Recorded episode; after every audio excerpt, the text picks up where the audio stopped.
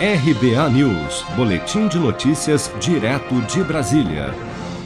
Ao participar da oitava edição do Fórum Liberdade e Democracia, promovido pelo Instituto de Formação de Líderes de São Paulo, o ex-presidente Michel Temer voltou a comentar na última sexta-feira sobre a conversa que promoveu entre o presidente Jair Bolsonaro e o ministro Alexandre de Moraes do Supremo Tribunal Federal no dia 9 de setembro, afirmando que o telefonema foi amigável mas que Moraes não recuou um milímetro. Vamos ouvir.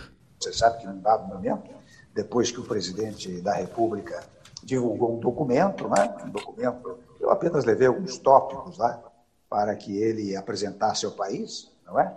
Ele, ele apresentou ao país, depois de apresentá-los, eu liguei para o ministro Alexandre, disse que o presidente havia, havia já divulgado o texto, né? E que eu achava útil uma conversa. E ele, passei o telefone para o presidente, o presidente deu uma palavra lá, quatro, cinco minutos, mas muito amigável, eu percebi, muito, muito fraternal, muito, muito adequada, né? é, sem que, naturalmente, o Alexandre é, é, recuasse um milímetro daquilo que juridicamente ele faz. Responsável pela indicação de Alexandre de Moraes ao Supremo em 2017, Michel Temer também foi o autor do Manifesto à Nação, assinado por Bolsonaro no dia 9 de setembro, em que o presidente fez um aceno aos poderes, afirmando que nunca teve a intenção de agredir quaisquer dos poderes e que ofendeu Alexandre de Moraes levado pelo calor do momento.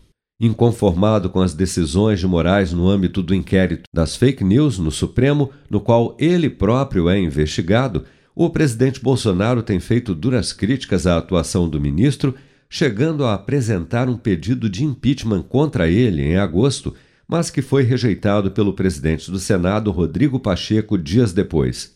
Já durante as manifestações em apoio ao governo no dia 7 de setembro, ao participar do ato na Avenida Paulista, em São Paulo, Bolsonaro afirmou que não iria mais acatar nenhuma decisão de Alexandre de Moraes, a quem chamou de canalha em seu discurso.